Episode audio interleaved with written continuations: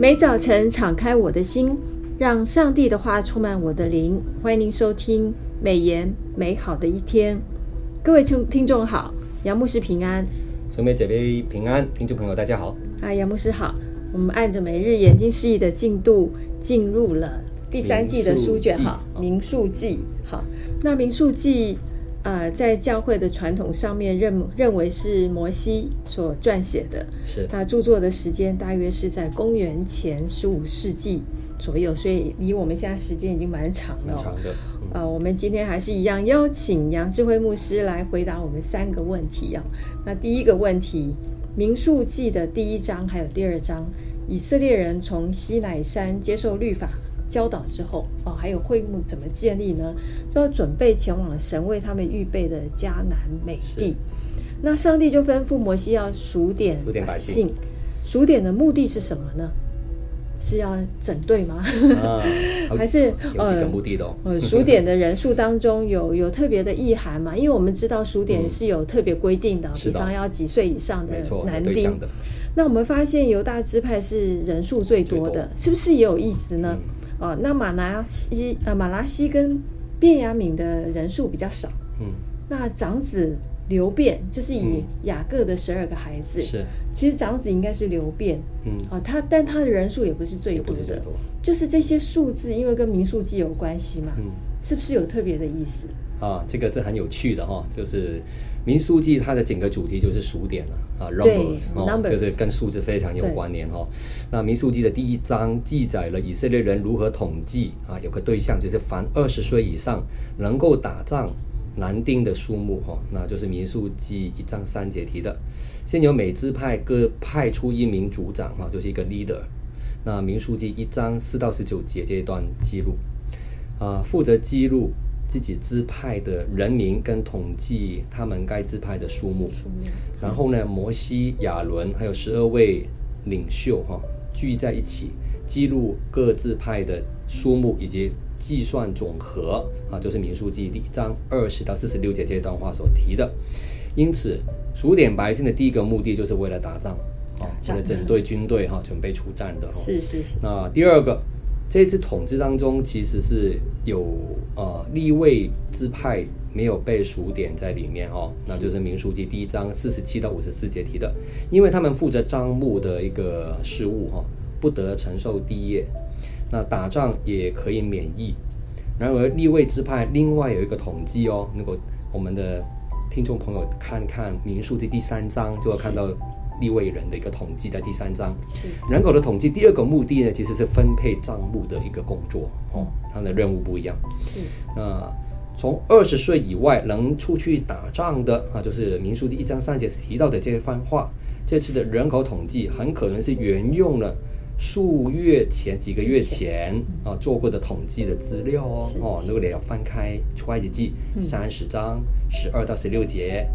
出埃及记的三十八章二十五到二十六节，数目是一样的哦，哦，嗯、那但目的却是不一样。上次是为了建会幕、献银子而做的，这次的目的是为了数点 军力来打仗哦，就是以色列人的有多少军力，而且还有分配工作。分配工作。对，那从民数记的第二章一到三十四节这一段经文，我们来看看人口统计的目的。是为各支派编列安营的阵营以及行军的次序。本章再次记载了各支派的首领跟数目，但次序是按着扎营的方位哦。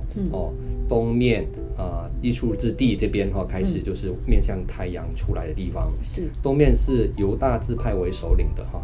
那就是明书记第二章三到九节，南面是以流边支派为首的啊，就是二章的十到十六节。西西面是以以法莲支派为首的，就是二章的十八到二十四节。北面是但支派为首的，就是二章的二十五到三十一节。起营行军也是按着上以上的次序进行的，无论是安营还是行军，会幕跟祭司立位人。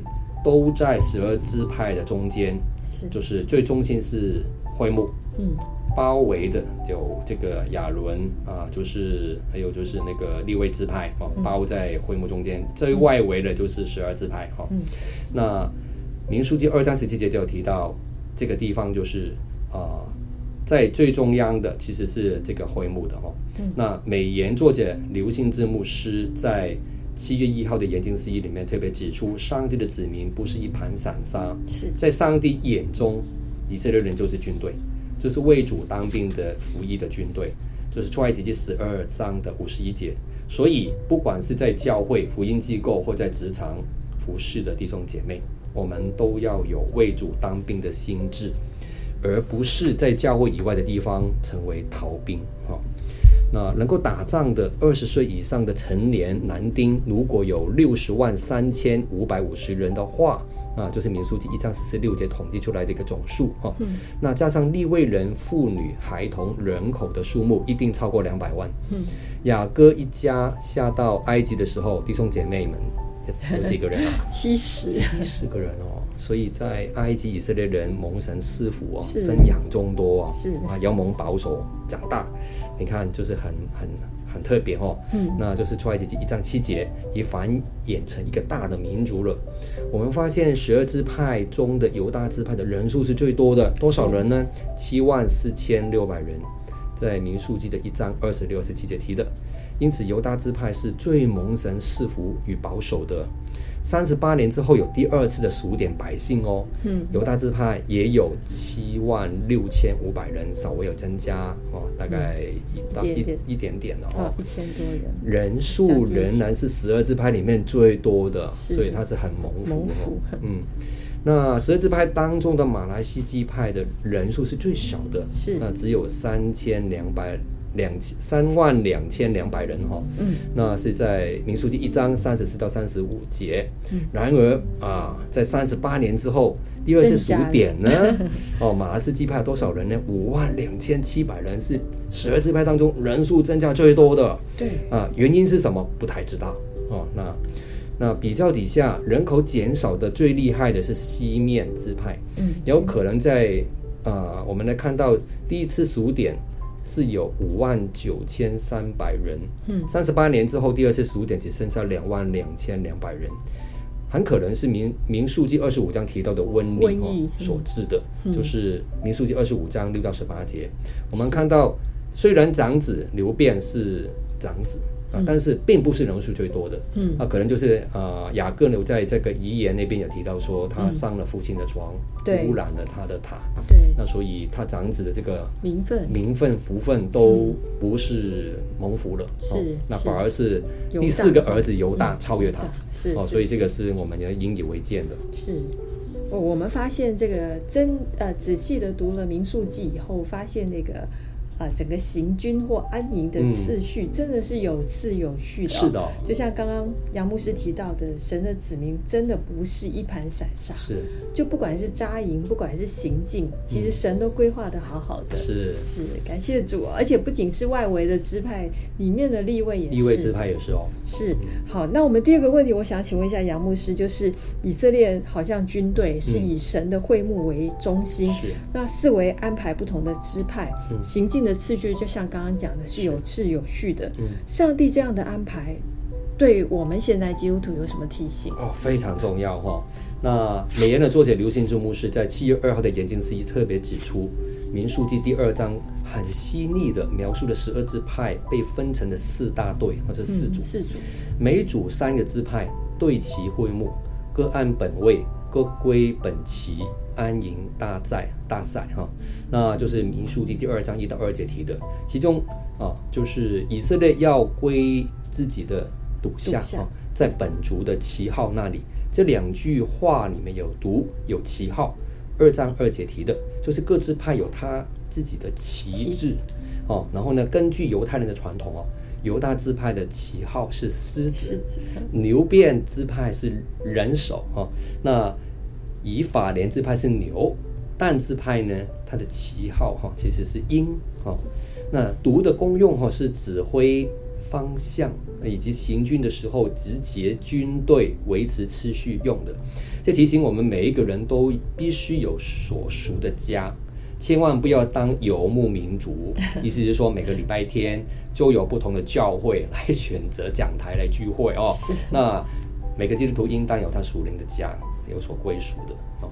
那第二方面，我们看到民数记的二章二节题，对着会幕的四围安营，嗯，表示营正是四方形，会幕在中心，祭司立位人环绕着会幕安营，十二支派也朝向会幕，这阵在阵阵型哈，就是象征的上帝哈住在他子民中间，神子民的生活也以上帝为核心的啊。